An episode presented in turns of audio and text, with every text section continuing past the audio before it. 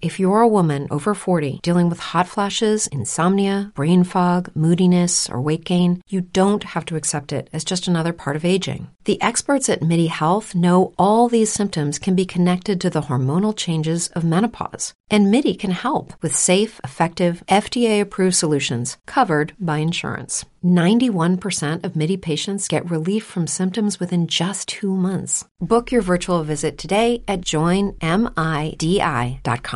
Dale más potencia a tu primavera con The Home Depot. Obtén una potencia similar a la de la gasolina para podar, recortar y soplar con el sistema OnePlus de 18 voltios de Ryobi desde solo 89 dólares. Potencia para podar un tercio de un acre con una carga. Potencia para recortar el césped que dura hasta dos horas. Y fuerza de soplado de 110 millas por hora. Todo con una batería intercambiable. Llévate el sistema inalámbrico OnePlus de 18 voltios de Ryobi. Solo en The Home Depot. Haces más. Logras más. Estás a punto de escuchar tu podcast favorito conducido de forma diferente. Conocerás un podcast nuevo y este mismo podcast con otras voces. Esto es un intercambio. Esto es el Interpodcast 2018.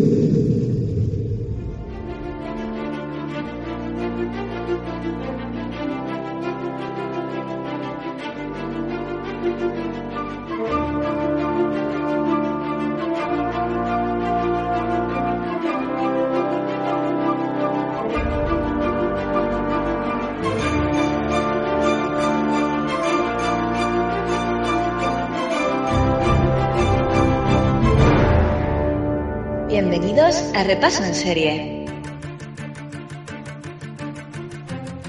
Hola chicos y chicas, bienvenidos a Repaso en Serie.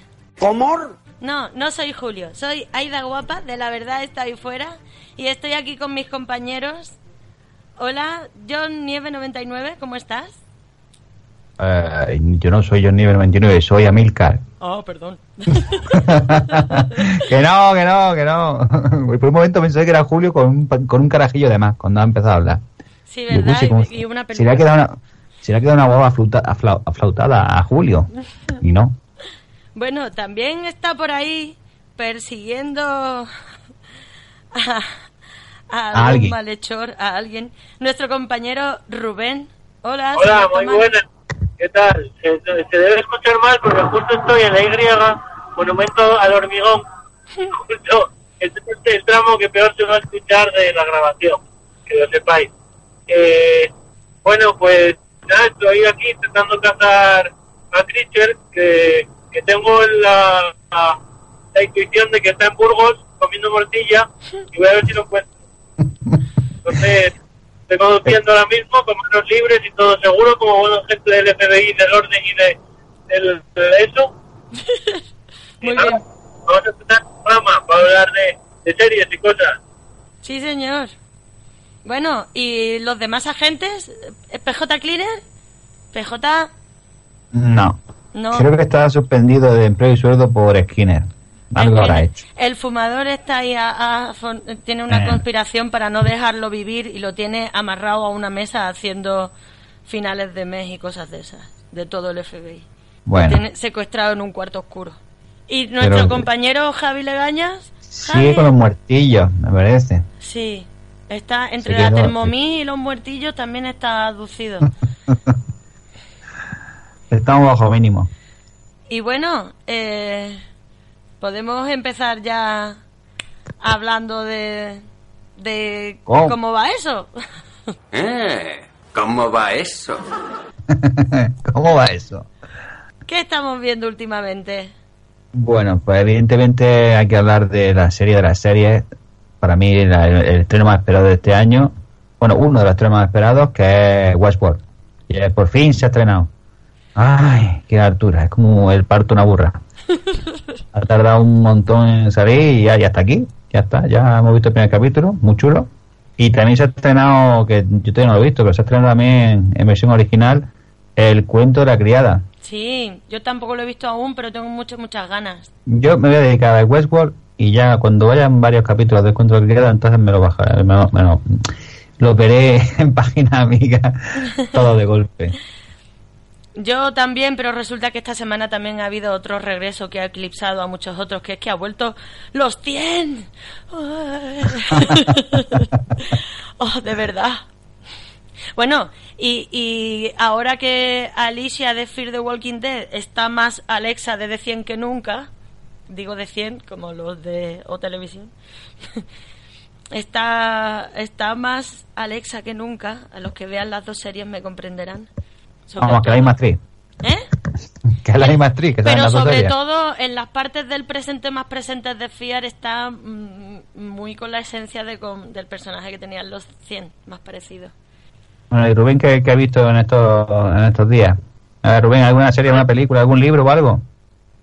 Yo es que estoy muy co- eh, con la conspiración de Creature intentando cazarlo. Tengo ahí la habitación un, car- un cartón con fotos suyas y, y hilos y no tengo tiempo a ver nada. Conseguí ver, conseguí ver el, el primero de Westworld, de casualidad porque lo estaba viendo mi compañera de piso y dije, mira, me voy a sentar un poco, sí, y voy a verlo contigo. Y, y nada, lo vi, a mí no me interesó demasiado, me gustó más la primera, pero bueno, igual cambia y, y me empieza a interesar mucho. Tampoco nos han dado muchos detalles y la verdad del resto no, no estoy viendo casi nada, eh, pero cuanto a cosas del misterio y a recomendar, recomendaría Lo- Lobos de Arga, película franco, no, franco no, ahí llega algo, Uy, Franco. Franco española o... No, no, no, no, iba a decir, no sé por qué iba a decir de Galicia y, y me salió Fran- Francia, o sea, me salió, iba a decir franco castellana, no sé por qué, o sea, o sea, se, se me fue, se me fue. Eh, Esa, esa peli creo que la vi yo hace tiempo.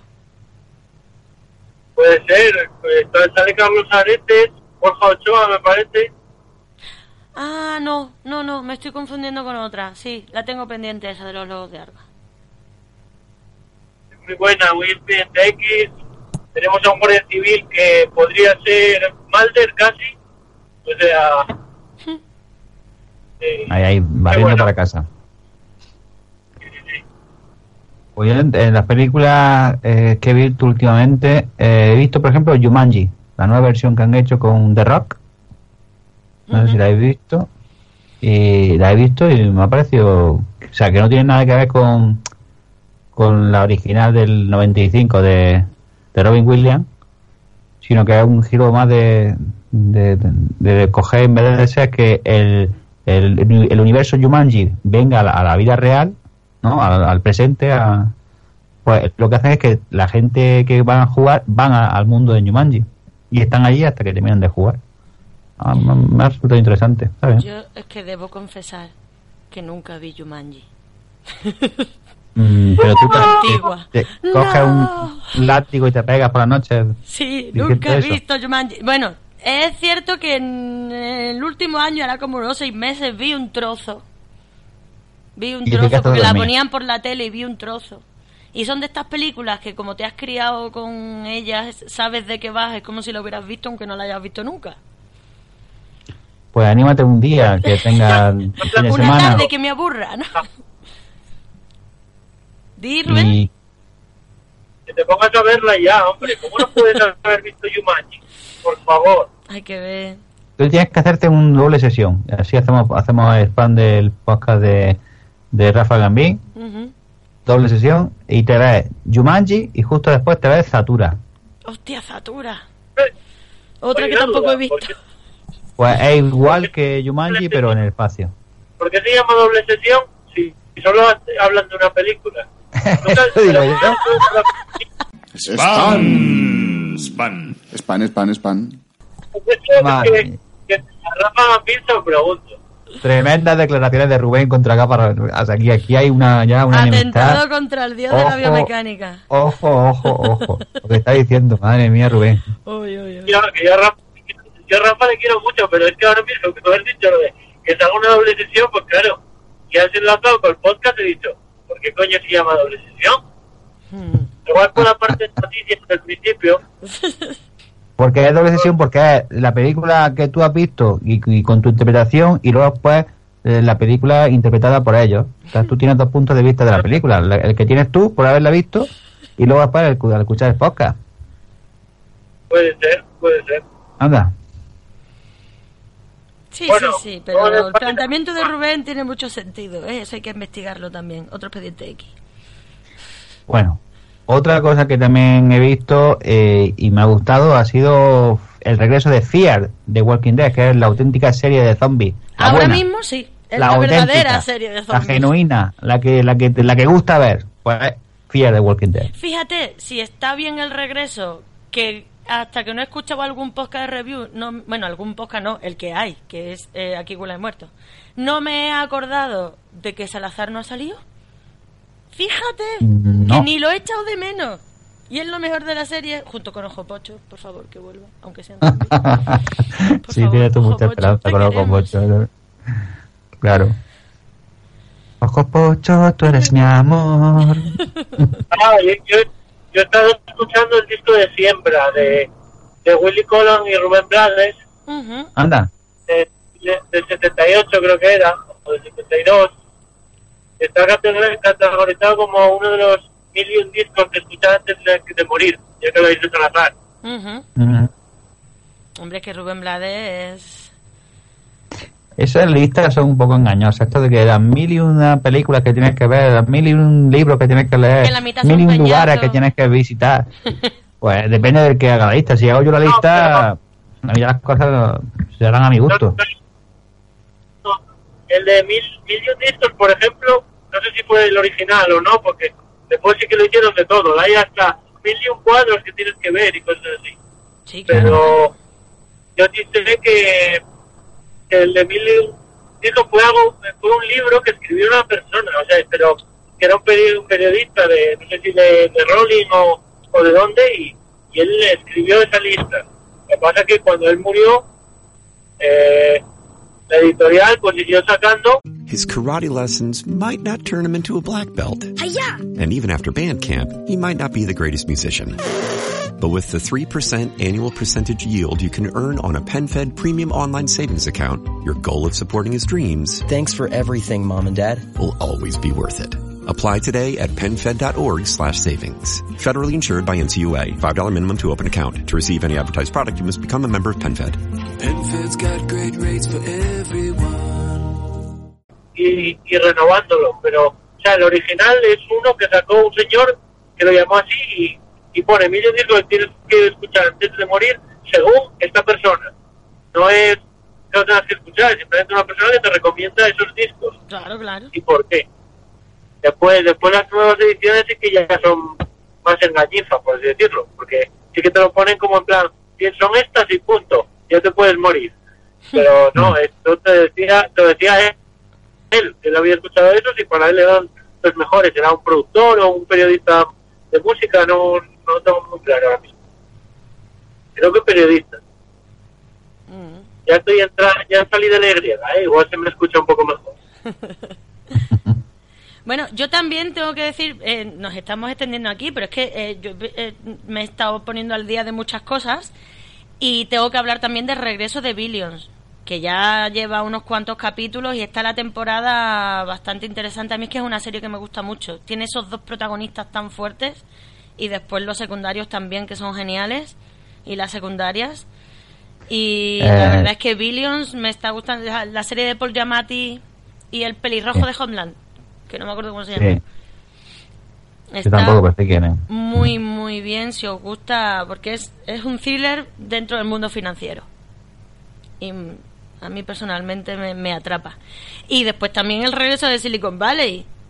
Por favor, la, la serie de la vergüenza ajena. Que es que yo veo la serie y digo, pero ¿por qué no? Para, para, para. La mitad de las veces el protagonista, de verdad. Es que, ¿cómo se puede ser tan, tan torpe? Yo me quedé en la segunda temporada de esa serie. Pues yo la verdad es que estoy disfrutándola bastante. Aunque ya no es lo mismo que al principio. Pero bueno, están sabiendo llevarla. Y mención especial a la serie Fariña, que la llevo casi al día y está muy bien. Está muy bien hecha. Y aparte de lo que te cuenta. Y no sé si la estáis viendo. No. Eh, yo vi yo vi hasta el 4, creo, no sé por cuál van, porque eso, estoy muy ocupado últimamente y vi hasta el 4 y empecé a leer un poco del libro. Pero Ah, no... El libro no estaba secuestrado. Está secuestrado, pero yo lo, yo lo he Mm. encontrado ahí. ¿Te han pasado una edición secreta? Hombre, de Se ve que antes tiene- que lo secuestrasen. se Tenés ve que tiene- ediciones que no están secuestradas. ¿Cómo? Se ve que tiene, tiene la llave de, de donde guarda el fumador las cosas que están prohibidas. Mm. En el Pentágono. Una Pero Rubén, Rubén, repite que me parece que ha habido alguien que te ha codificado. ¿Qué es lo que has dicho del libro que no te he entendido? Que el libro está secuestrado, pero claro, antes de, de que lo secuestrasen ya se había editado, ya iba por la quinta edición. Entonces, hay versiones por ahí, si alguien lo tiene, os lo puede dejar, si lo tiene en texto. Si lo tiene en ebook, ebook, pues tiene que dejar el ebook, claro. Ah, vale, O vale. sea, el- la cuenta o lo que sea. Pero claro, está está, o sea, físicamente se, ven- se vendió. Es que me parece que es una cagada. O sea, que una cosa que lleva ya, creo que son dos o, o tres años, ¿no? Lleva ya editado el libro y, y puesto a la venta. Que llegue ahora, después de tres años, y diga, no, no, ya este libro ya, ya no se puede vender. Sí, pero y después lo que tiene estas cosas, que lo censuras o lo secuestras y lo que haces es darle más publicidad. Claro, más ganas tiene la gente de leerlo. Hay gente que no le interesaba ese tipo de cosas, en las que por el tema de que está censurado y demás, quieren leerlo. Y la verdad, Porque seguramente, seguramente fue eso, seguramente fue una estrategia a medias, porque, a ver, la está secuestrado porque una persona que sale en el libro, teóricamente, bueno, denunció al escritor diciendo que lo que decía era mentira. Entonces, mientras se demuestra si es mentira o si no, si lo tiene que quitar del libro o si tiene que cambiar cosas, pues está secuestrado el libro. Si, si no estoy confundido, que estoy en el coche y no lo puedo comprobar, pero juraría que es eso. Entonces, lo más seguro es que la persona que estaba en el libro no sabía ni que existía el libro. Para que conforme se escribió, que la gente lo fue leyendo, pues supongo que muchas tendría muchas entrevistas y gente preguntándole sobre el hecho. Y cuando descubrió de dónde venían las fuentes, fue cuando denunció a la fuente y claro, fue cuando el tribunal llegó a la conclusión de, de secuestrar el libro, imagino. No, no sé si fue el caso. ¿Estoy hablando solo? Ah, no. No, no, no, no, no estás hablando solo, pero es que estás mucho más informado que nosotros y te escuchamos atentamente. Ah. no, no, porque no escuchaba nada y dije, igual se ha colgado y toda No, esta no. frase no ha servido para nada. Bueno, pues alguna cosita más. mm, no. Yo, he- yo he leído La tumba de las luciérnagas, o he Oh. escuchado un audiolibro, y se lo digáis a, a la gente de guiones adaptados, no, no lo sé. Eh, no, es broma, lo he leído, lo he leído. Y no, está muy bien, muy interesante, deberíais leerlo. Y después Matilda, o Mafalda. Uno de los ¿Matilda o dos. Mafalda? Va a ser Matilda. Uno de los. Probad o, escu- o escuchad guiones adaptados, no te jode. Eh, No estarás dando que una está- pista de algo que no deberías. que no, no, que, que si ya está, que si que creo que no ganó John Nieves, no. Ganó, escuchadlo, quien quiera saber quién ganó. Pero John Nieves lo descubrió, me parece. Estoy en lo cierto, John. Sí, yo sí lo descubrí. Oh, Estoy bien acertado. Yo solo Pero- descubrí el primero. Pues a ver si aciertas el otro. Mira, el, el último lo... El último, voy a dar una pista solo para oyentes de, de La Verdad está ahí fuera. En este caso de repaso en serie también, ¿eh? Ojo. Sí, es verdad, pero bueno, eh, el libro del que vamos a hablar y la película, uno de los actores aparece en Expediente X, o sea, no es un principal, pero es un secundario, y yo descubrí que había película de ese libro eh, leyendo su filmografía. Uh, uh. O sea, de, en el momento que tengo su filmografía que yo dije, uy, no sabía, que, de hecho salgo yo diciendo, uy, no sabía que habían hecho peli, película de esto, que es algo que me interesa. No sé si lo dije fu- fuera de micro o... Yo la tumba de las luciérnagas vi la peli y, es una es película, es un peliculón. Es Es pa' llorar. preciosísima. Y para llorar, para llorar mucho. Por favor. Sí, sí, sí. Pero merece la pena, es un peliculón. Sí, no, es muy buena, es muy buena.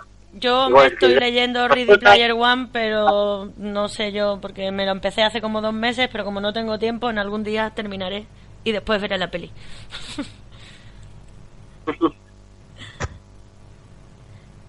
bueno, pues si no hay nada más que comentar, vamos dando paso a la sección principal.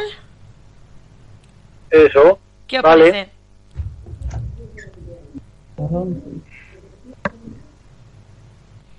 Vale, pues pasamos a la sección principal.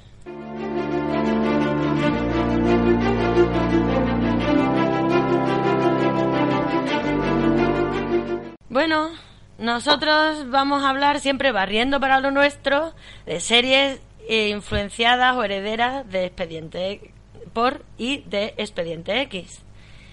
Eh, ¿Vamos diciendo la serie de las que vamos a hablar o como vayan surgiendo? ¿Qué Como queráis. Bueno, Si, si son las que son, o sea, igual empezar por de arriba para abajo. al final vamos a hablar de todas. pues sí. Bueno, primero podemos hablar de, de las de las series directamente herederas de, de Expediente X por el creador, por Chris Carter, como Millennium o Los Tiradores Solitarios o... Ah, no sé si hay alguna más, Que yo sepa, ¿no? ¿no? Bueno, pues... Eh, A ver, mire. John, Millennium, que es la primera, venga. por, por fecha. Eh, Millennium se estrenó en el año 96. Recordemos que Expediente X se estrenó en el año 93. O sea, a los tres años, en la tercera temporada de Expediente X fue cuando se hizo Millennium. El creador es Chris Carter. Y el protagonista principal de la serie es eh, Lance Henrik- Henriksen. Que la gente le decía, ha visto Alien, el regreso, el robot, el androide de Alien, el regreso. Sí, el que era bueno, no como Sí. el Bilbo Bolsón, que era malo. Pues resulta que es una serie de televisión de 67 episodios que estuvo en antena desde el año 96 hasta el año 99 y el protagonista que es eh, Lance Henriksen hace de un tío que se llama Frank Black que es un antiguo analista forense del FBI con capacidades paranormales que le facilitan su trabajo pero que también lo obligan a conocer el lado más oscuro y sólido de la mente humana Sí, Precisamente por sus visiones, el grupo Millennium se fija en él y logra captarlo como colaborador. Mientras ayuda al grupo en la investigación de crímenes de carácter esotérico y ritual, descubre que Millennium, el grupo Millennium, surgió en los primeros años del cristianismo para combatir el mal en todas sus formas y que su objetivo fundamental es prepararse para el advenimiento del anticristo en el año 2000. Uy, uy, uy, uy. El anticristo, yo ya de eso, yo he visto algún capítulo suelto, re- tengo vagos recuerdos, pero no me acordaba de la historia esta del anticristo. Mm. Decís que... Pero que no me cuadra, que se llamen Millennium y, y sean desde el año cero. Porque lo lógico es que empieces en el año 1000 y digas, pues nos llamamos Milenio. Entonces, no lo veo, ¿eh? No Es lo veo. que en los 90 había mucha paranoia con el final del milenio Sí, con el efecto 2000 y todo ese y toda esta historia, entonces hubo un- fue como una moda, hubo muchas cosas alrededor de, de eso. Sí, No, me acuerdo, no es pequeño, ¿eh? Recuerdo el efecto 2000. Por eso, por los, por los puentes y cosas así. O solo soñé yo de pequeño. no, no, no explotó ningún puente. No, que, que hubo gente que se tiró por los puentes con los efectos 2000, o con unas sectas que, que nacieron en el, en el 99, con, que, que eran de, de estos de macrosuicidios, macrosuicidios, antes del 2000. Luego me lo estoy inventando, ¿eh? que también puede ser. Hubo mucha paranoia, ¿eh? Todo es posible. Mm, No lo recuerdo, pero es totalmente probable. A mí lo de las sectas esas me suena. Mm. Decís que esta serie eh, tiene un 6,3 en, en Film Affinity y tiene, a ver si lo encuentro aquí, un 8,1 8,1 en IMDb. Mm. Y decir que el, el actor estuvo nominado a los Globos de Oro los tres años que estuvo en antena la serie, en el 96, en el 97 y en el 98. Es que Henry Seng es muy bueno este tío, ¿eh? Sí.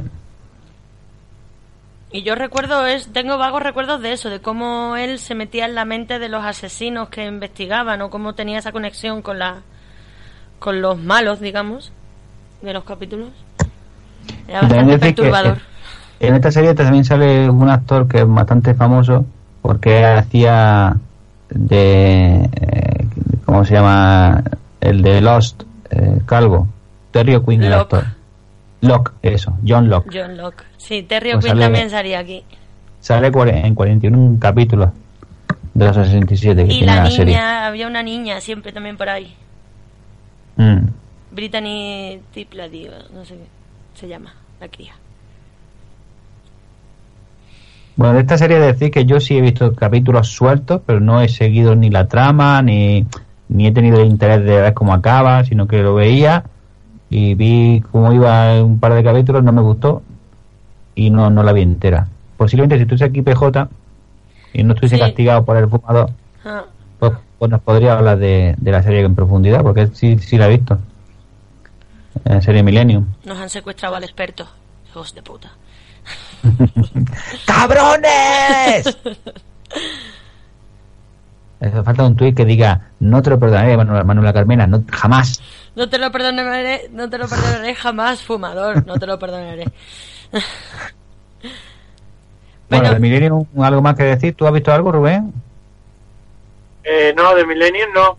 Yo decir No. de Millennium que fue cancelada y que yo creo que próximamente en futuros episodios de La Verdad está ahí fuera comentaremos algo porque hay algún crossover pequeñito y algún cierre de tramas de una serie en otra y así Chris Carter dijo pues si me canceláis una la cierro en la otra sí.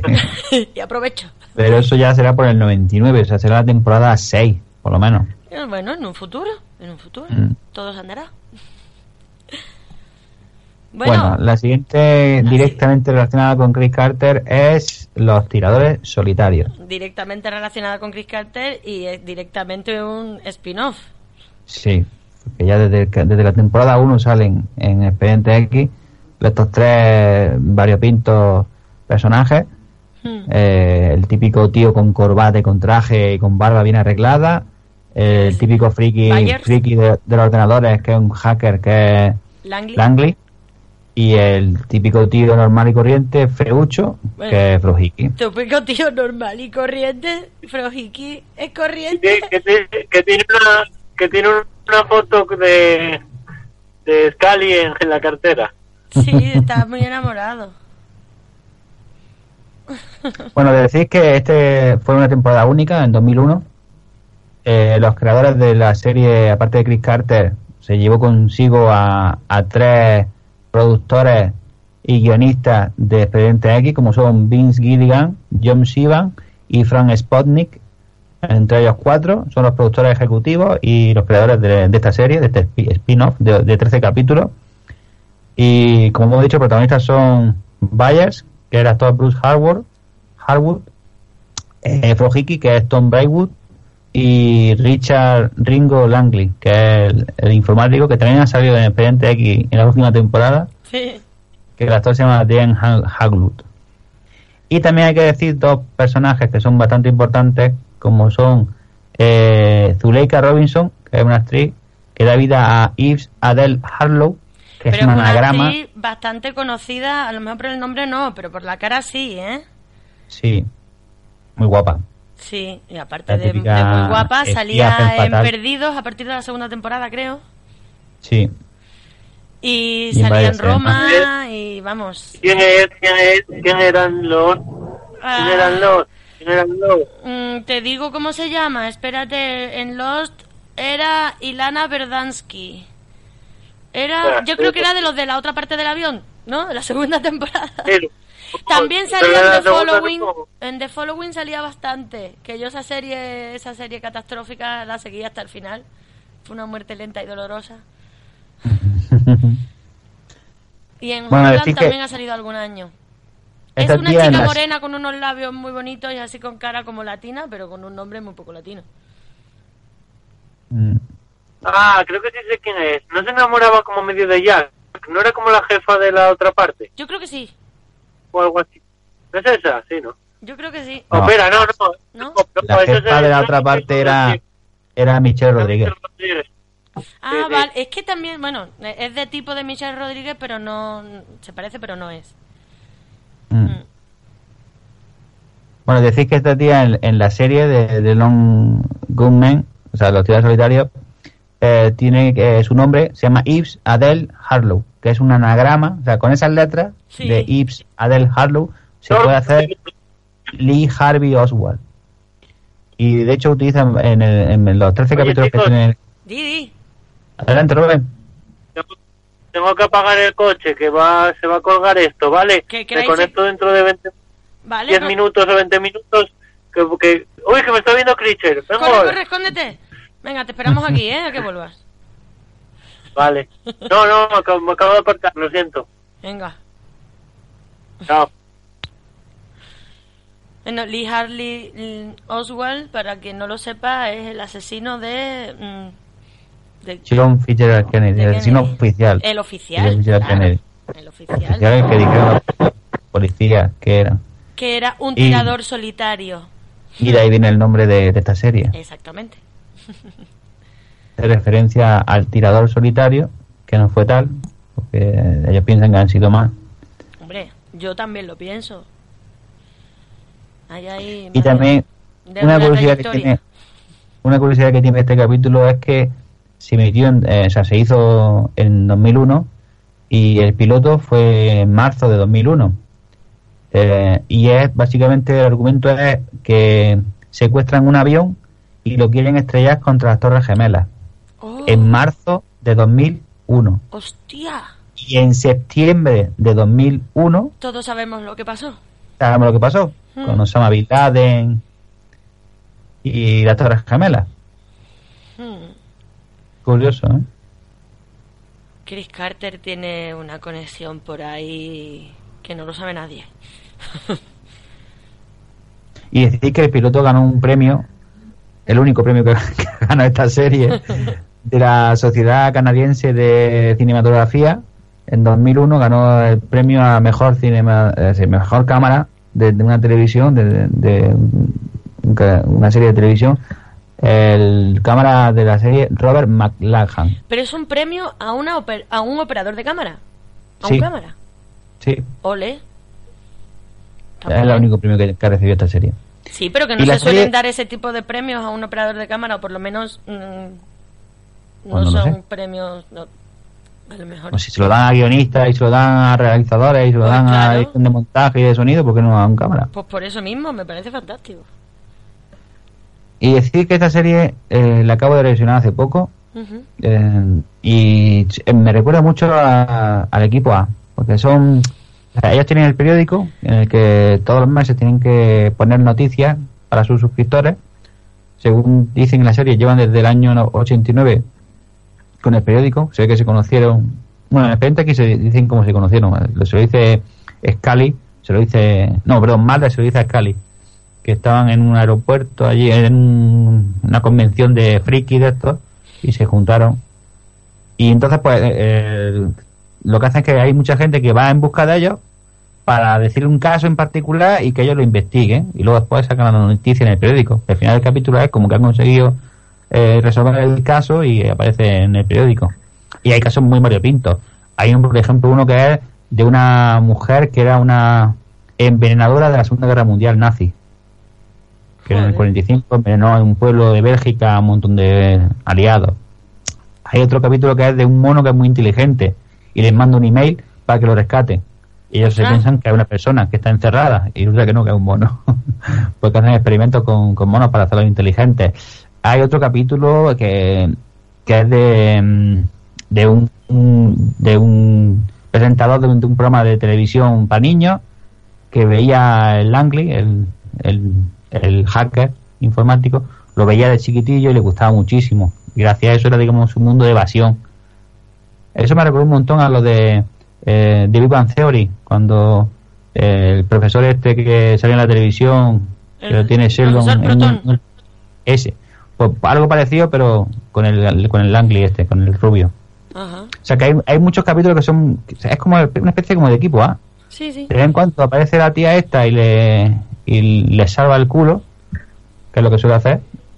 Y también hay un actor que aparece en el segundo capítulo, que es Jimmy Bond. Sí, como James Bond, se llama Jimmy Bond. Que el actor se llama Stephen Sniden, que es el que, lo- el que financia. O sea, lo, lo conoce. Sí, en el segundo capítulo lo conocen porque está entrenando a un grupo de ciegos que están jugando al fútbol americano, porque él piensa que ese va a ser el futuro, va a ser un boom. Se le van, le van a comprar los derechos para hacer una liga a nivel nacional de ciegos jugando al fútbol americano. De hecho, en de- dentro del balón lleva un cascabel para Hombre, poder claro. orientarse. Y entonces, pues al final del capítulo necesitan dinero, que son mil y pico dólares, para poder eh, pagarle a la imprenta y que impriman el, el nuevo periódico y no tienen dinero, entonces este se ofrece a pagarle, porque ven que son gente buena, que buscan eh, causas sociales y causas justas y ayudan a los débiles. Y entonces, pues, se hace como un, un mecenas de ellos y se une al grupo. Y es el típico tío guapo, alto, fuerte, pero que es un poquito tonto. Sí. Ese es el No papel se que puede hace. Entonces, tener al final, todo. al final son un cuarteto. En vez de ser tres originales, también está incluido el tío este. Y de vez en cuando la Zuleika Robinson esta, que es Yves Daddle, va por donde quiere. Aparece, desaparece. Hay otro capítulo que fu- fue muy gracioso que, que tienen que infiltrarse en un baile de tango. Tienen que bailar tango. Ay, Dios. Y resulta que eh, para poder participar tienes que demostrar que sabes bailar. Entonces se ponen delante de un jurado que tú bailas y entonces dice el jurado si puedes participar o no puedes participar. Y todos son unos patanes hasta que llega el Projiki Es que me lo sabía que iba a ser él. y dice, bueno, ha llegado el momento de que vuelva el lobo. Y es que resulta que el tío fue campeón de tango no sé cuántos años consecutivos con una pareja que tuvo hace unos años y se ve el tío ahí con su pareja que está trabajando, estilo oficial y caballero, cuando va en busca de la tía que está trabajando, pues parecido. Y entonces la otra empieza a decirle, ¿por qué has vuelto después de tanto tiempo? Que tengo que volver porque tengo que bailar tango, porque yo soy el lobo. es muy divertida. Es, una, es más comedia que Expediente X. O sea, todo el ellos, tema de... ellos son comedia. Sí, ellos todo el tres. tema de, de la comedia que no hay en algunos capítulos de Expediente X, que son bastante serios, en algunos de ellos, lo ponen aquí. En cada capítulo te ríes por las cosas que hacen y, y lo que dicen. Y es muy muy recomendable. Si te gusta, si, o sea, si tú quieres ver exactamente lo que hay en Expediente X, no veas esto porque no, no es así, porque esto se centra, se centra sobre todo en los en la gente que, que maneja los hilos del gobierno, la agencia secreta. Y, y no, aquí no hay nada de tema extraterrestre, no hay eh, hombres lobos ni nada de eso, simplemente es pues gente que tiene, el gobierno tiene retenido a un montón de chimpancés para que aprendan y sean inteligentes y lo envíen como soldados al enemigo. eh, ese tipo de cosas, hay un tráfico de, de armas, hay eh, de, de, de plutonio, el tema este de, del, del tango. Es porque hay un traficante que quiere vender pluton- plutonio de la antigua Unión Soviética. Ese tipo de cosas. No es tanto como Expediente X de que hay cosas sobrenaturales, paranormales, hombres lobos. Es más la conspiración en sí. Sí, se centra mucho en la conspiración y es muy parecido al estilo el equipo A. Viene alguien, le pide ayuda, Pero también tienen el momento eh, vuelco de coche y el momento furgoneta tanto no y llega. el plan. no, tanto no diga. Digo que es como el equipo A porque hay un, un capítulo que es... No sí, que es como si, si necesitan ayuda y puede contratarlos.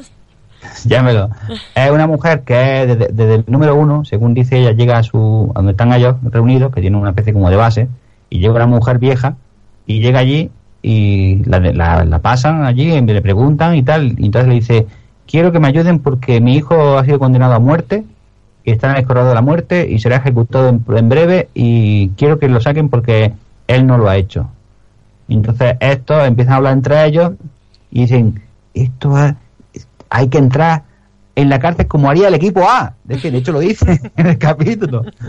Hay que infiltrarse como si fuésemos presos y nos metemos dentro de la cárcel y los salvamos. Y de hecho ha- hacen eso, se meten, se ponen un traje de presos, se meten justo cuando están metiendo a la gente en un autobús y se meten ellos también para intentar salvarlo. Pero me hace gracia porque hacen una referencia a, si nosotros fuésemos el equipo A, lo haríamos y meteríamos, nos meteríamos en la cárcel y salvaríamos a ese hombre. sin ninguna duda.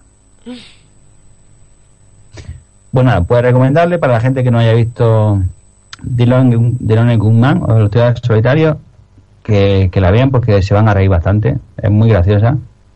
Y tiene un final no muy bueno.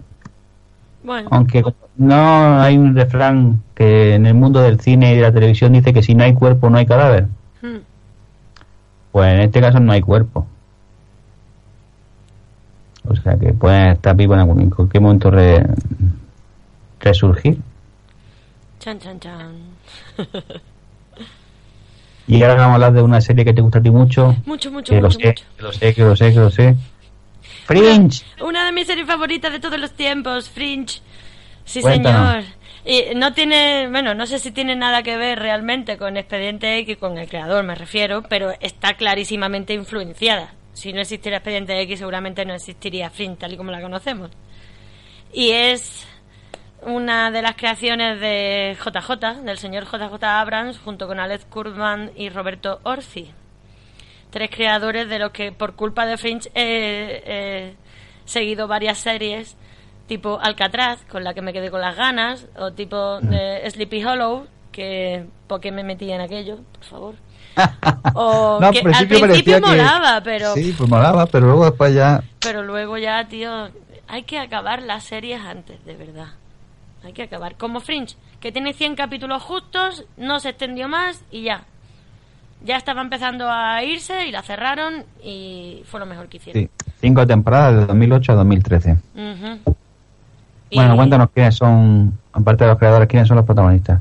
Hombre, los protagonistas son sobre todo la mm, detective o agente eh, Olivia Dunham,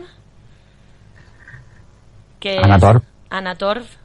Quien haya visto el año pasado Mindhunter, la habrá visto a ella también. Era la, la analista esta, la que o la psicóloga o no recuerdo lo que era, pero la chica esta que les ayudaba a diseñar el protocolo para bueno, quien la haya visto ya sabe. Y mm, eh, también estaba nuestro querido eh. John Noble, que es el doctor Walter Bishop. El Walter, que está mal- malísimamente de la cabeza. Y su hijo Peter Bishop, interpretado por Joshua Jackson. Que no sé si yo es- me quedé completamente enamorada de ese chico desde que vi esta serie. Todo lo que haga lo veo. Joshua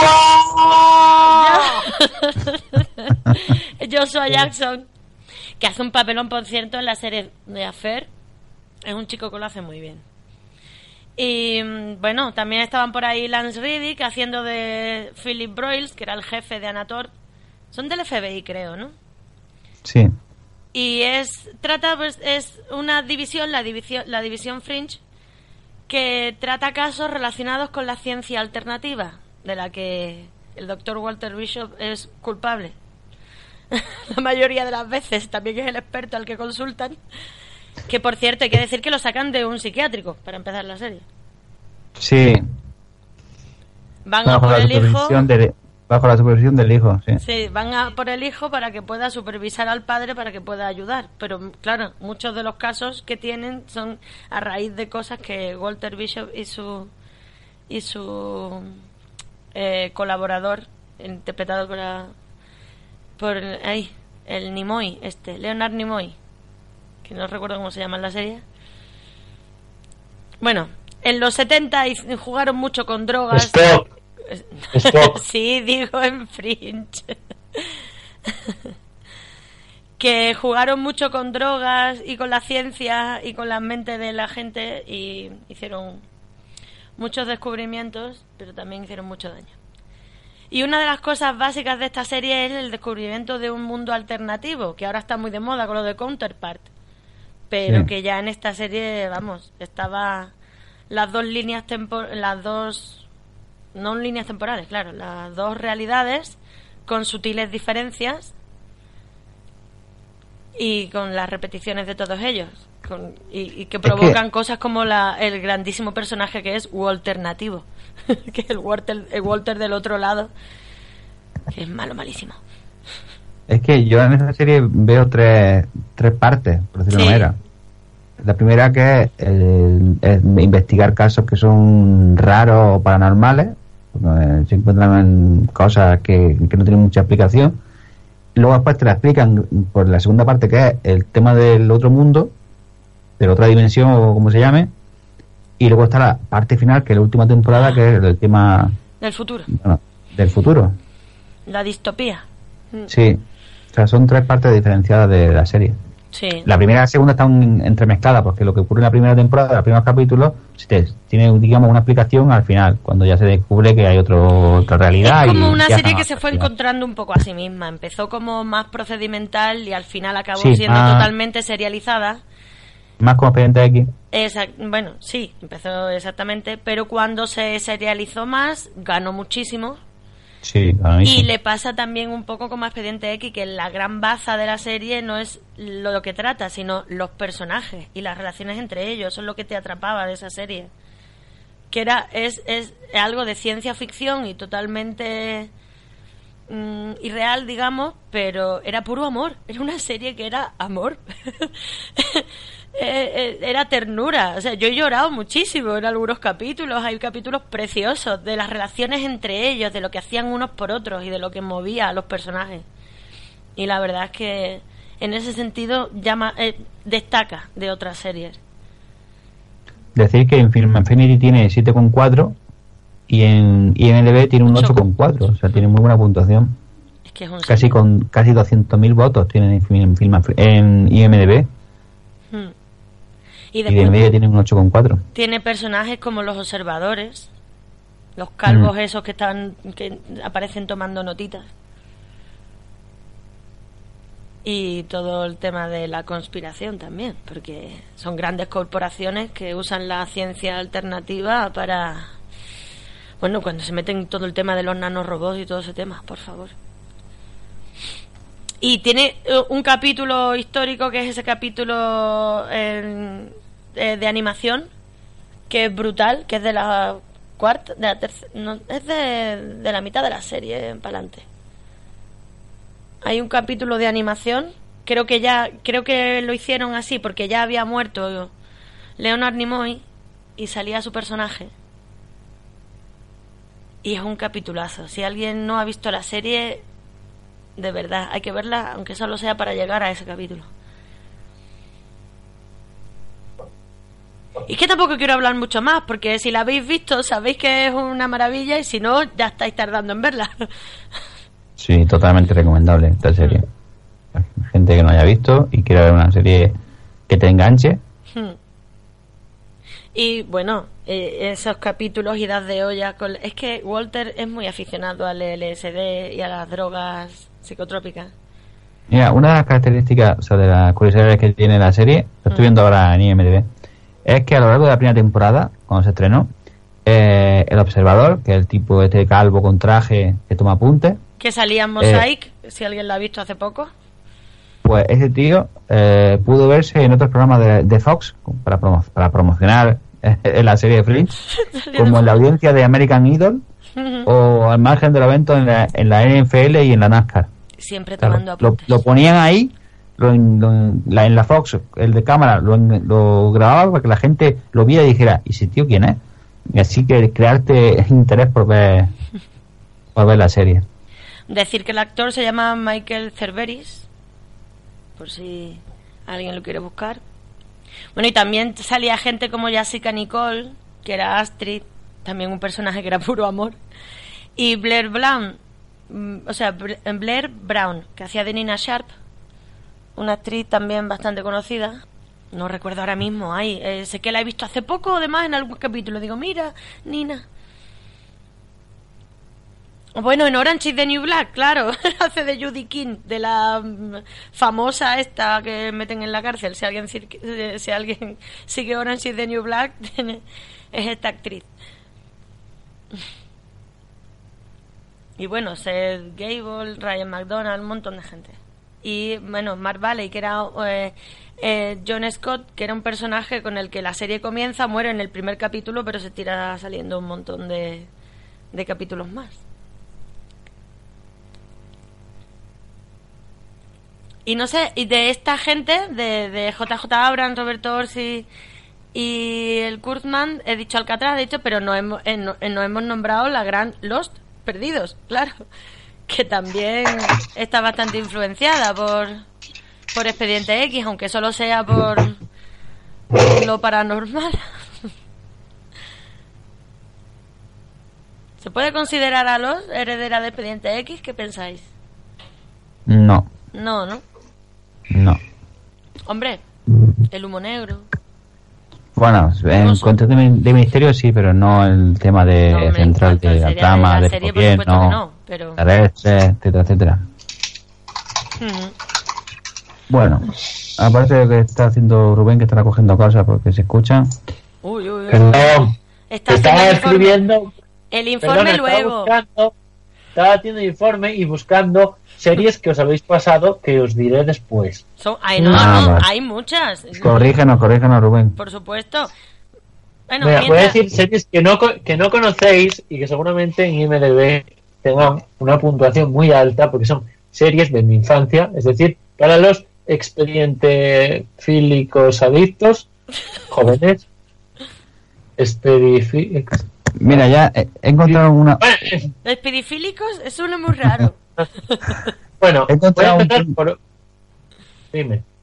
que digo que hay que encontrar un punto de unión entre Fringe y Lost. ¿Cuál? Pues en la primera temporada, en el episodio 9, que se llama The Dream Escape, eh, la víctima que se cayó del edificio de Machine Dynamics tenía un vuelo reservado en una compañía llamada Oceanic Air, ¡Oh! la ¡Qué misma aerolínea presentada en Lost. ¿Será porque JJ Abrams es como Chris Carter y usa las mismas referencias en todas partes? Es que Oceanic Air es una aerolínea ficticia utilizada en varias producciones de Hollywood donde le suceden cosas malas a los aviones. ¿Por qué? Porque no pueden hacer aerolíneas reales Claro. porque las, las aerolíneas reales son como posiblemente reacias a asociarse incluso con accidentes de ficción y secuestros, para que no se asocie como que tienen accidentes y que se, se estrellan y cosas. Entonces tienen que inventarse el nombre de una aerolínea y utilizan la de Oceanic Air, que no existe realmente. Ujú. A ver, Rubén, cuéntanos, ¿qué se nos ha pasado? A ver. Pues yo voy a hablaros de dos series que igual no conocéis. Bueno, una deberíais conocerla. Pero eh, os voy a hablar de, de una que a mí me, me encantó. La echaban cuando yo era joven. Muy joven, de hecho, Sí, porque porque sigue que siendo del 90. joven. Sí. Yo Era más más, joven. joven. Claro, cuando era más joven. joven, más joven. Eh, sí, mira, es del 99 y 2001. Yo creo que la, a mí llegó a mis manos sobre 2002, si lo recuerdo bien. Ay, Era una ¿cuál es? ¿Que serie no tienes para- en Aquas? para adolescentes. Fenómenos extraños se llamaba. Juraría que se llamaba Fenómenos Paranormales. Pero bueno. Eh, Show Wade. S-O W-E-I-R-D intro, ya, has metido todo. Eh, consta de, mira, tiene una puntuación de 8,7 en IMDB. Es verdad Madre que solo han votado 2.000 2.176 personas porque sabemos lo- los que la hemos visto. Tiene tres temporadas, sale un troll aquí. Eh, no sé, a la gente que salió aquí no la conoce nadie. El creador es Tom J. Astley, creador de, eh, no sé, escritor sobre todo, guionista, guionista de Super Novias por contrato, ¿Cómo? ¿Cómo? eh, Home, Hogar Dulce Hogar, Home, Hogar Dulce Hogar, ni puñetera idea. Sale una cosa morada encima de un gato, no lo sé. Eh, no, no sé, no sé. Y mira, escribió un capítulo del hombre invisible. Y no sé, igual de expediente X, no. De expediente X, no. Os voy a decir un poco de qué va. Una niña preadolescente, no según pone, viaja por todo el país tropezando continuamente con sucesos sobrenaturales. Sin que nadie le- la crea, eh, publica lo que encuentra en un sitio web eh, en un sitio web titulado Showware. Es verdad, tenía como una especie de blog o algo así donde iba contando lo que le iba pasando. Era una familia rara, eh, creo, en la que el hermano el hermano tocaba tocaba en un grupo y se ve que toda, la familia se iba de gira con él y, y la niña pues tenía tiempo libre y cuando paraban en un pueblo pues casualmente siempre había un hombre lobo, un fantasma o algo y siempre siempre pasaban cosas raras. Ahora mismo no recuerdo ningún capítulo, pero sé que me encantaba, tenía algo que, que me gustaba mucho. Y ahora este 8,7 me, me llama mucho la atención porque no creo que tampoco mereciese tanto, pero claramente la gente... Pero en IMDB, ¿no? Sí. Porque en Film Affinity le dan un 5,6. No, porque la gente de Es España no tiene ni idea. Internacionalmente ha tenido mucho más apogeo que en España. ha bajado la nota por culpa de los españoles que han votado en IMDB. No lo sé. Eh, Mira lo que dice. Mira lo que dice en IMDb. Dice, teleserie juvenil que se sumerge en el mundo de una niña, Fiona Phillips, amante de la informática y apasionada de las posiciones paranormales, desde la aparición de fantasmas hasta el avistamiento de ovnis. La pequeña viaja al lado de, de un lado para otro con su hermano Jack y su madre Molly, una estrella del rock, investigando espeluznantes casos. Vale, ¿Y qué dice Bollero? A ver, Sí. a ver, la gente que vota, que A ver, Bollero, ¿qué dice? Bollero, Bollero se abstiene de hacer una crítica de esta serie, dice que no merece la pena. No, pues yo le, que vosotros le daba un ojo. Tiene siete nominaciones a algo. Eh, premios ninguno. Nominaciones tiene nominaciones tiene. El premio Qué de estar nominado. Claro. Yo creo que el creador de Shrek se vio esta serie, entonces por eso le puso Fiona a la reina, a la princesa. Puede que se casa con el rey, le puso Fiona, porque la actriz se llama Fiona también.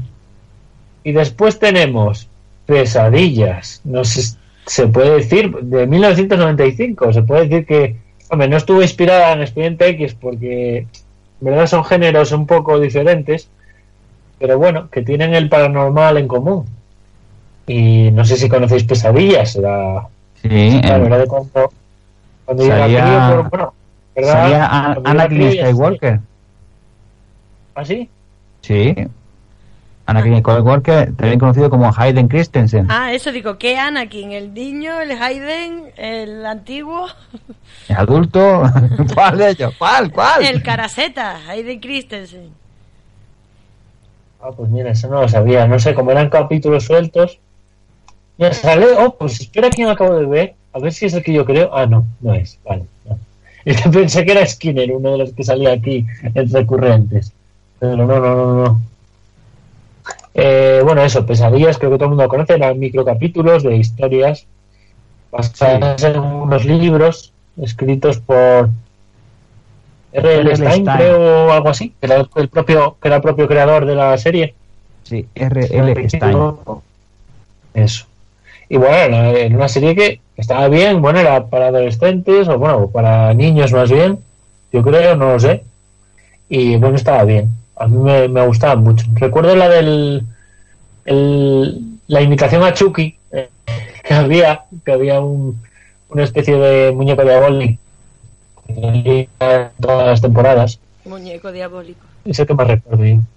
Es que ahí ten en cuenta que cuando tú ves una serie y la ves con 10, 12, 15 años, vamos a decirla ahora así, y luego esa misma serie tú la ves con 40 o con 35 o con 30, no la da igual, ¿eh? No, no quiero decir, no es... Yo- Sobre todo si es para adolescentes.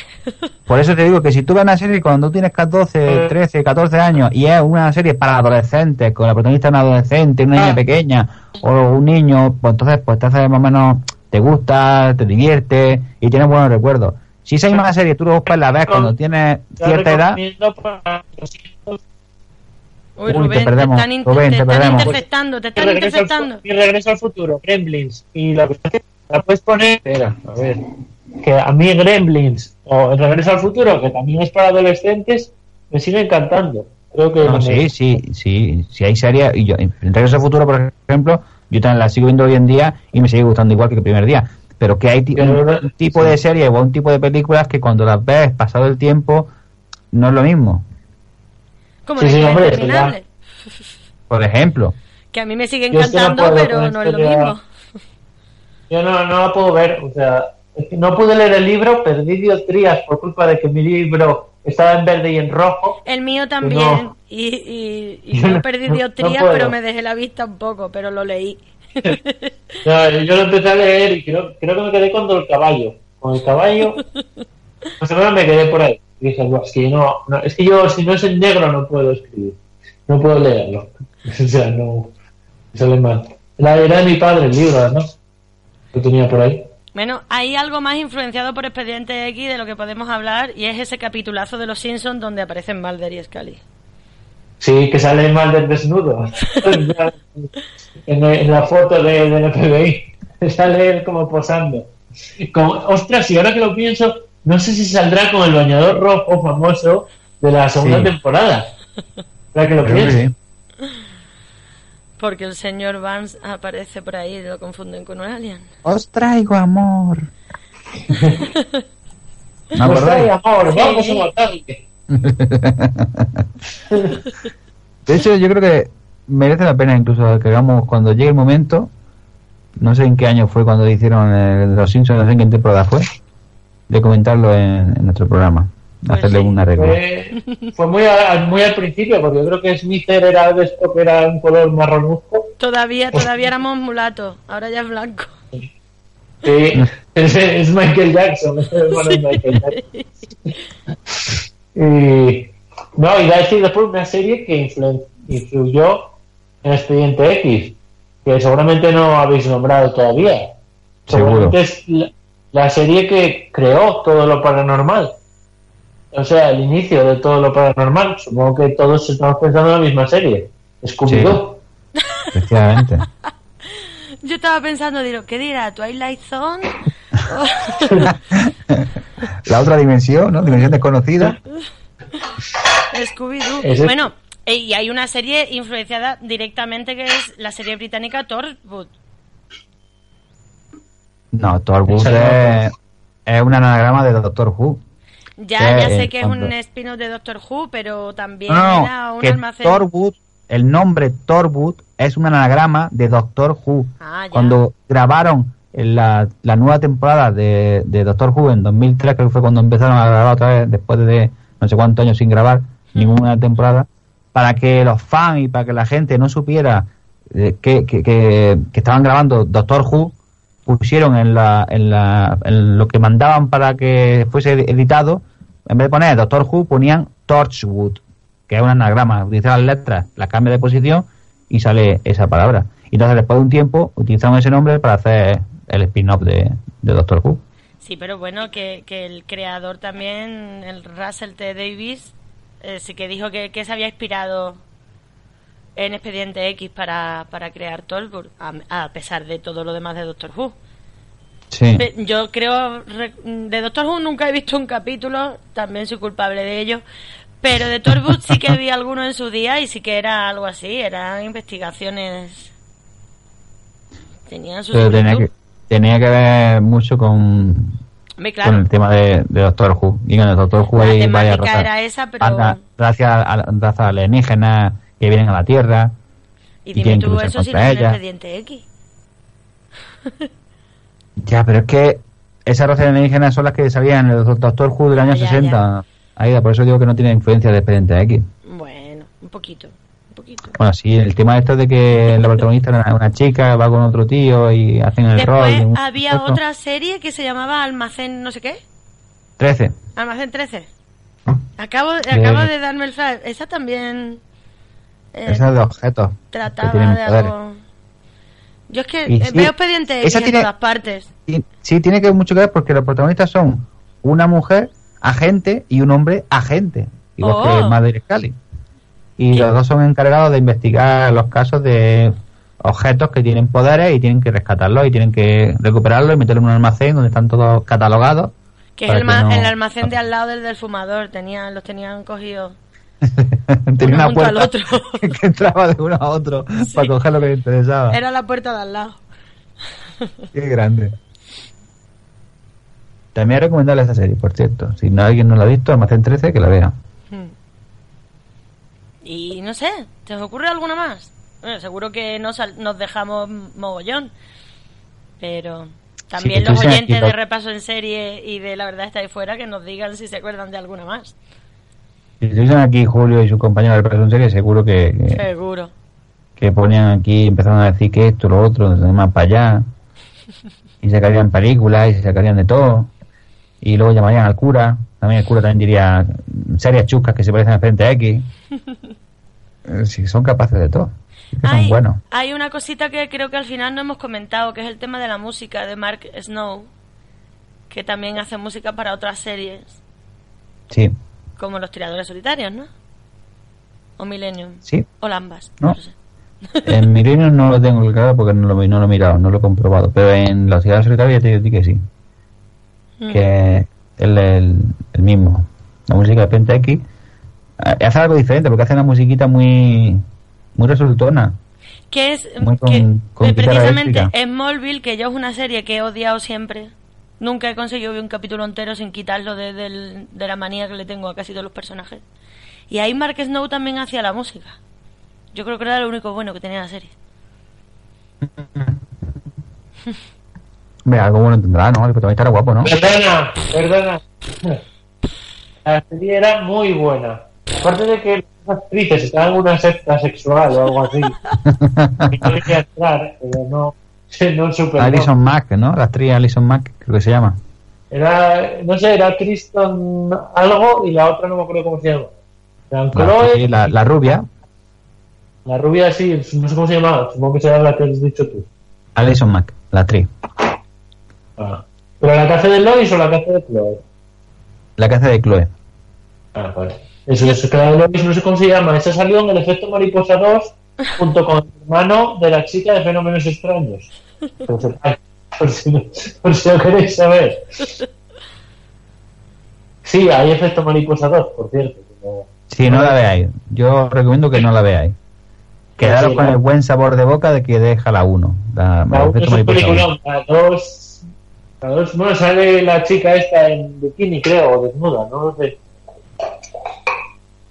Yo es Sí, que de, no. de- de Superman era más de la época de Lois y Clark, que tampoco es que fuera muy buena, pero Ya está Rubén buscando eh, dónde almacenar los datos que ha, que ha cogido de, de Craig y está buscando los cajones. A ver si encuentra una libreta donde apuntarlo. Pero... hay que echarle tres en uno al fichero, ¿eh?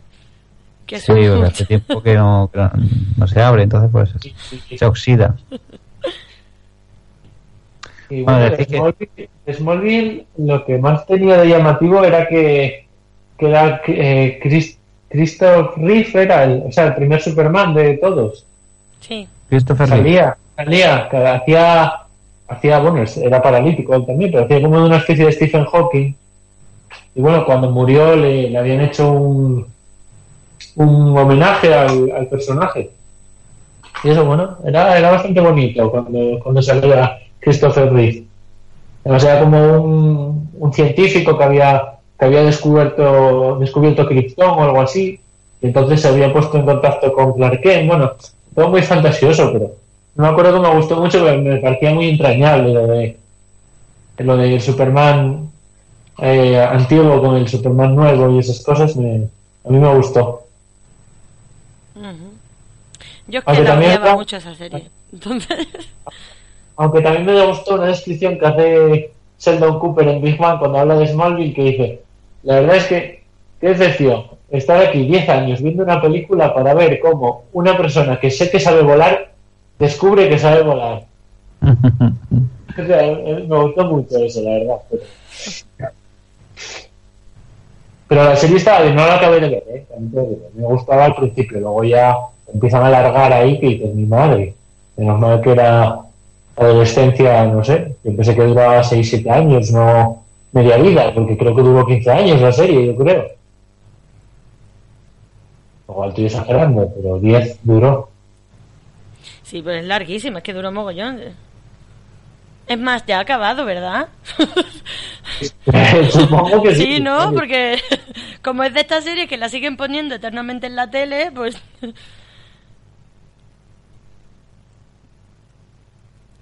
Bueno, Cuando no tienes nada que poner, pues te ponen series antiguas para que la vayas viendo. A mí, por ejemplo, cuando yo pongo la televisión y veo un capítulo de, de Liber- Leverage, que se- aquí se tradujo, se tradujo como eh, la regla del juego, Reglas de juego, sí. que es un grupo de ladrones que hacen eh, buenas acciones. Hay una tía que es una ladrona, otro negro que es un hacker, otro tío con el pelo largo que es el hitman, el golpeador, y otro tío que trabajaba por la empresa de seguros, se murió su hijo, la empresa de seguros no le pagó la operación que necesitaba el hijo a- para que no se muriera y ahora se dedica a eso. No sé si la habéis visto, la serie. Sí, sí, sí, yo la vi, la vi entera, de hecho. Yo cada vez que la echan en la tele haciendo zapping, la veo, me paro y, la- y termino, termino de ver el capítulo. Está chulo. Está, está, está muy bien. El, el chico negro creo que ahora sale en algunas películas. Lo que pasa es que el problema es que lo confundo con el de Intocable, que sale en, sale en la última de Forest World. Bueno, la última y la única. Eh, pero creo que sí que salió en algo. En algo lo hemos visto hace muy poco, en algo con bastante audiencia me refiero. El, chico de que era. La rubia era la, es la mujer de Jason Lee, el de Me llamo él, que sale en llamo él, por cierto. Me encanta el personaje ese, de lo jodidamente loca que está de la cabeza. Y el resto de actores sí que sí que al, al más mayor, el que dices que le murió el hijo y eso, el de los seguros, sí que lo vi en una película que hace de abogado, pero en plan en 1800 y hace de abogado que, que va a representar a un negro o algo así, todo muy, bueno, todo muy de la guerra de secesión y eso, pero ahora mismo no, no recuerdo qué, qué película era, pero creo que era una película bastante medianamente conocida. No era amistad, pero era una parecida. O sea, de estas de, de, de estos casos. De, de juicios de negros en 1880 sobre libertad, sobre, sobre los derechos que tenían y esas cosas. Y el actor que hace de golpeador, que, que tiene el pelo largo, que digamos hace de matón, que hace de Elliot, el actor se llama Christian Kane y se sale en lo, lo, lo, lo diré, los, los bibliote- bibliotecarios, de Librarians. Pues es uno de ellos, eh, el actor este, Christian Kane, con el pelo largo. Otra serie que también manda cojones. Es como una serie de serie B, muy B, muy B, o Z, o lo que sea, con una temática y con el de urgencias ahí, y de Falling Skies, que el tipo este ya no sé qué serie va, cuál va a ser la próxima cagada que haga, pero ahí está. y el chico negro que tú dices salía, por ejemplo, en figuras ocultas, estoy viendo aquí. Y en Black Mirror, el último capítulo, en Black Museum. Ujú. Bueno, pues si no se nos ocurre nada más, vamos pasando a la siguiente sección. ¿Algo más que añadir? No, ¿No? pasamos ¿Rubén? a la siguiente sección. Pues venga. Perdón, perdón, es que tenían los dedos mojados y no me dejaban desbloquear. Eh, eh, sí, efectivamente salía en Black Mirror, último capítulo, era ahí donde ya sabía algo de mucha audiencia, eh, que lo vimos por último, o sea, más recientemente, era eso. Y no, nada más que añadir. Puedes pasar a, a donde quieras. Pues pasamos a la siguiente sección.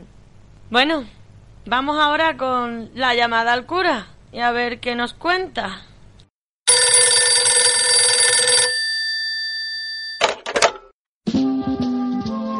La sección del cura.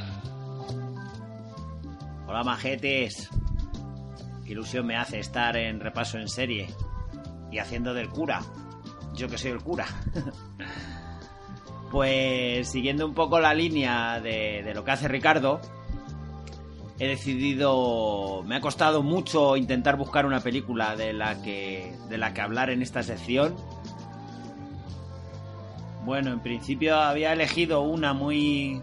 muy acorde a los temas que tratamos en Expediente X, que era Caperucita y Pulgarcito contra los monstruos, una peli de 1962, totalmente chusca, eh, mexicana, pero al final me he decidido por, por una españolada. Por, podemos decir, la primera película de extraterrestres que se hizo en España. No es otra que El hombre perseguido por un ovni. Una película de 1976 y, que es un peliculón. Vamos, la tenéis completa en YouTube por si queréis verla. Eh, mm, hay una versión en, en inglés que se llama The Man of, Ganímedes, Eh, y lo gracioso es que la, la versión castellana en Film Affinity tiene un 3,7 y la versión americana un 4,4. Y, es 20 minutos más corta, no sé. Bueno, pues el hombre perseguido por un ovni eh, dura 120 minutos. Es una película española, como he dicho ya, de 1976 y que está dirigida por Juan, Juan Carlos Olaria, eh, llamado El Ed Wood español. O sea, para que veáis el pedazo de película que, que ha hecho. Os cuento un poco el argumento, pues es un, un, platillo volante tripulado por seres extraños y procedentes de un mundo desconocido que descubrimos nada más empezar la película y que hablan una especie de euskera con subtítulos. Esperad un segundo que os voy a poner ese momento en el que hablan.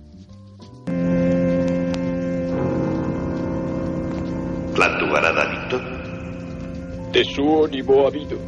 Rebode da beko sabe do ni mo de abunko gamei. Oli suakesa no ni tuo hiru. A evericto bu. Anacolita. Deke. Oke Davido gaebobo bunko abego sabikoteko. De intrals bodo atacarecos de tucate nove. Eda carecos ecan etacados taca gazar a tequiloga. ¿Qué deciros? Esto es, es una puta maravilla. O sea, el protagonista es un escritor de novelas baratas, de estas de, policíacas y de terror, que, que lo que tiene que hacer es defenderse de la misión que traen los, los extraterrestres, que es capturar a un humano para llevarlo a su planeta con fines científicos. Y el elegido pues será Oliver, que es un escritor, ya he dicho, y que solo se dedica a escribir y hacer el amor con su amiga Carol, una rubia neumática.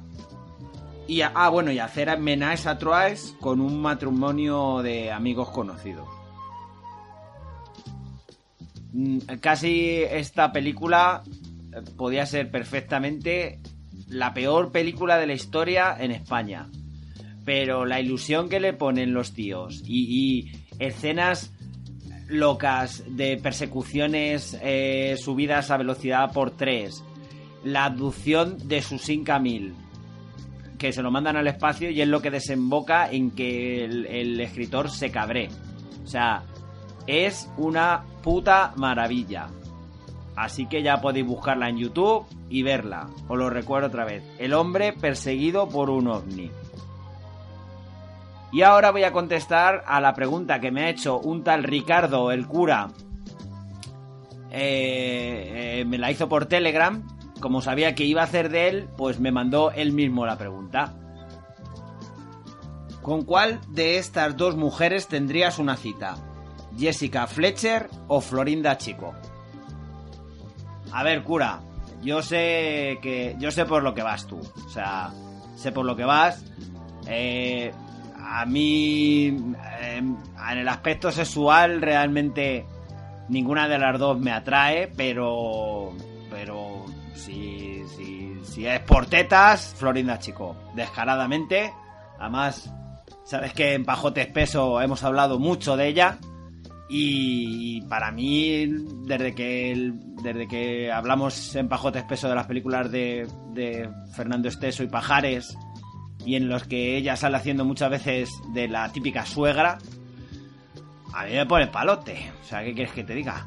Jessica Fletcher, bueno, pues la típica inglesa estirada. Mm, vas a salir con ella a cualquier lado, tener una cita y seguramente que se produce un asesinato o una muerte extraña y, y te va a dejar tirado ahí para ponerse a resolverla. Yo voy a por el, a por el mito erótico y sin lugar a dudas que elijo a, a la señora Florinda Chico. Bueno chicos, un placer haber hecho la sección del cura Ricardo.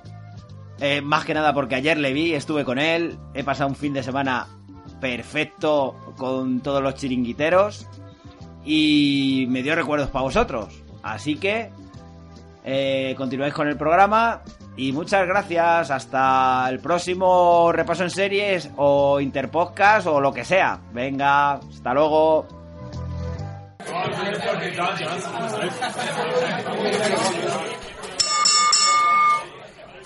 La última ronda. Y bien, ya estamos en, en la última sección de hoy, que es la última ronda, donde hacemos nuestras sugerencias y, Y spam. y el spam, Spam, spam, spam, spam, spam, métodos de contacto y todas estas cosas. Bueno, empezamos. A ver, sugerencias, sugerencias. ¿Qué recomendáis a la gente? Pues que la gente no sea tonta y que vea Westworld, que acaba de empezar, y que vea la- el cuento de la criada. Y que Eso- Expediente X desde el principio, que merece la pena. ya- Uno de vez en yo- cuando. Ya supongo que la gente que escucha esto, porque ya ha visto Expediente X y nos conoce y nos escucha. Y eso, y de paso así nos escucha y eso que se lleva. Yo estoy con. John. Yo recomiendo, si, si el laberinto es para vosotros, si no, no, que veáis Westworld. Tampoco hay que aburrirse si no, si no os gusta. Pero darle una oportunidad que está muy bien hecha. Y el cuento de la criada, yo tengo muchas, muchas ganas de ver ya la segunda temporada. Porque me pareció lo mejor del año pasado. Rubén, ¿algo que No es lo recomendar? mejor, pero sí, sí que es una de las mejores. Pues Hmm. yo recomendaría, eh, voy a recomendar Fariña, aunque os dije antes que me había quedado en el 4. Sí que voy a recomendar Westworld, le voy a dar más oportunidad, aunque es de estas series de... Me gusta porque... A ver, tengo un problema, ahora que no está mi compañero de piso delante. Me gusta porque me da por pensar. Pero hay veces que veo a la gente decir que la soplapoyé que digo, que digo, no, porque me, me estresa verlo con algunas personas a las que quiero y aprecio, si algún día me escuchan, pero esto de, ¿y este quién era? ¿Y este no sé qué? Y este es como, joder, céntrate un poco, que yo también hace un año que no la veo, intenta memorizar las cosas, me pone muy nervioso. Ver esas series con gente que no recuerda a los personajes, porque, ojo, que lo entiendo, que ella está estudiando y está haciendo más cosas y, y, y yo soy mucho más inteligente y tengo más retentiva. no, pero no, en serio. Porque eso, me gusta para verlo yo. De hecho, escucho podcast de Westworld y digo, es que no tenéis ni idea. Luego igual tienen razón, pero es una serie que me enerva. No es, no es serie para hablar de ella porque, porque no estoy de acuerdo con muchas teorías. Luego me equivocaré o no. A mí teorizar, yo tengo mis propias teorías y tal, pero pero no soy tanto de teorizar ni de buscarle pun- las cosquillas a todo. Me gusta Claro, yo- ir yo te- viéndola, yo ir enterándome, pero es que la, y- claro, a mí la parte que más me interesa y es, la dejo ahí. es la Dejo mi teoría ahí, reflexión. luego- Claro, luego que me lo vayan a mí me interesa más esa parte. La parte de si uno es robot, si otro eh, no. A mí me mola más, por ejemplo, de la primera parte me molaba más todo eso, desde andar en el hecho de la conciencia, de que el robot... De, de esa parte más Claro. filosófica, digamos. Me gustan las cosas Eh, que me hacen el, el plantearme. punto, el punto, claro, es que es el punto justo. En la primera temporada era justo, bueno, o sea, la parte de la conciencia y eso, pero claro, por tu parte es de, de que de que lo humano es un, un zoopolítico, ¿no? Un animal, un animal que se hace en sociedad. O sea, la parte que te hace humano es poder socializar y tener conciencia y todo eso. Entonces, tenías todos esos dilemas de hasta qué punto esos robots eran ya humanos o no. O sea, si, si era correcto moralmente lo que se les estaba, se, se- estaba haciendo. Que es un poco por donde va la segunda temporada, aunque en mi opinión va a ir más por fijadas para entretener a la gente que en esa reflexión. Que no lo sé. Ya O ves. sea, yo creo que se le está yendo un poco la pinza, pero como es robot, tienen excusa. De repente cambiar un personaje y que sea de ser una persona muy noble y moralmente buena a ser tu puta madre, ¿qué coño haces, loca? O loco. Eh, entonces, bueno. eh, Ay, voy a hacer otra recomendación, esta vez musical. Acabo de descubrir un, un grupo punk eh, canario que se llama Guerrilla Urbana y la verdad es que me está molando mucho. Así que si a alguien le gusta este tipo de música y si ya lo conocías, pues dirás, "Mm, loca, ¿qué hace? Ahora te enteras de que existen porque tienen un montón de años. Pero la verdad es que me están gustando mucho. Y yo voy a recomendar un podcast. El otro podcast en el que participo, que es Pago de Peso. que ya hemos terminado de, de comentar todas las películas de Pájaro y Exceso que hicieron juntos. ¿Y ahora O sea qué vais a hacer? Pues no sé, no sé si cortarnos las venas o dejarnos las largas. Ah, mira. No. Hombre, yo tiraría a Berlanga. A mí me encanta Berlanga. No, es que hemos hecho una encuesta en Twitter, lo de paja, lo de Pajos de Peso, que hemos puesto en cuenta en Twitter. Hemos hecho una encuesta y al final hemos puesto varias películas de pajares por separado y, y de tesos por separado. Y al final ha ganado el liguero mágico de, de pajares. Uy, uy, uy. Tendremos que hacer liguero mágico. Ah, pues yo ya también voy a barrer un poco para casa y voy a recomendar que si no lo hacéis veáis Survivor, la edición americana. Y de paso escuchéis de vez en cuando cuando a Miriam la dejan en, en serie reality nuestros comentarios sobre Survivor. Aunque esta temporada no es de las mejores, pero poco hay rollo, 35 para elegir. O sea, Sí, eso sí es verdad. Está el ver- número 36. esta es la número 36 y hay temporadas para aburrir y de verdad es, es un descubrimiento, ¿eh? Ver Survivor. Si queréis ver a hombres y mujeres en braga y sujetados, Ah, como bueno, si tam- y estuviesen también, bañadores. También, También. eso que te llevas. Claro. eso que te llevas. Pero son como pues yo mini no a- conspiraciones todo el rato y mola mucho. Yo, yo no voy a hacer spam de guiones adaptados podcast. No, no, no. haga. No hagan nada. Arroba De guiones guion adaptado podcast en no, porque no, no, no, no, no, no. Nada, paso. Yo Nada, no te permito que hagas eh, eh, el spam de guion adaptado, ni el Twitter que, ni el Twitter que es arroba guiones adaptados, supongo. supongo que. Guiones podcast, creo. Guiones podcast, no hagas spam de, eso- de esa gente, hombre. Está bien la broma. Ni que tiene pistas para descubrir el siguiente libro y participa en un sorteo de un libro de, de, de- del libro que van a hablar. Al final, de la temporada de un libro se sorteará. Tampoco vamos a hablar de eso. No habláis de eso, ¿eh? Que no se os ocurra. De hecho, el- Julio no lo, no lo haría en su podcast, o sea que nosotros tampoco lo decimos. Bueno, ya vamos a hacer, ya que estamos haciendo spam, spam, spam, vamos a hacer spam de nuestro programa que se llama La verdad está ahí fuera. Venga, Aida, cuéntanos. La verdad está ahí fuera, el podcast de Expediente X. y nos podéis Pues, ¿Qué día, qué déjà vu acabo de tener? De Yaví, ¿verdad? Esto me suena de algo. Estamos... si hubiese escuchado, eh, no sé, dos temporadas. por ahí. Estamos en, en Twitter por arroba expediente xpod, estamos en Telegram, ten- ten- tenemos un grupo eh, que podéis buscar por arroba expediente x, Eh, estamos por supuesto en iVoox y en iTunes y esperamos que os dejéis comentarios y reseñas en iTunes y estrellitas y me gustas. Y tenemos una cuenta de correo que es expedientexpodcast.gmail.com Eh, y decir también que, eh, que hemos dicho varias veces que tenemos Tinder, que es más del sexy 34, no sé qué historia que dijo Rubén el otro día. Y Karel, la pinche Karel, ha ido a Tinder a buscarnos, a ver, si, a ver si es verdad. Y se ha llevado una decepción porque era mentira, era broma. Estamos de broma, Karel. Y bueno, por supuesto, el spam de los spams. Tenemos que decir que Repaso en Serie tiene una cuenta de Twitter que es de Twitter, perdón, que es arroba repaso en serie, un correo que es repaso en serie arroba gmail.com y aparte tienen el Facebook de Repaso en Serie, Tinder no tienen y están en iVoox y en iTunes y también se agradecen las estrellas, los corazoncitos, las reseñas y, y- y Mensajes, y que les cosas, den cosas también les gustan. Les Sí, gustan, si queréis sí. mandarle un jamón o algo así. Seguro también. que lo agradecen muchísimo. Nosotros también, ¿eh? Ojo. Nosotros, sí, sí, nosotros también, por supuesto, pero somos así de generosos y pedimos primero para los demás. Y hasta aquí el Interpodcast 2018.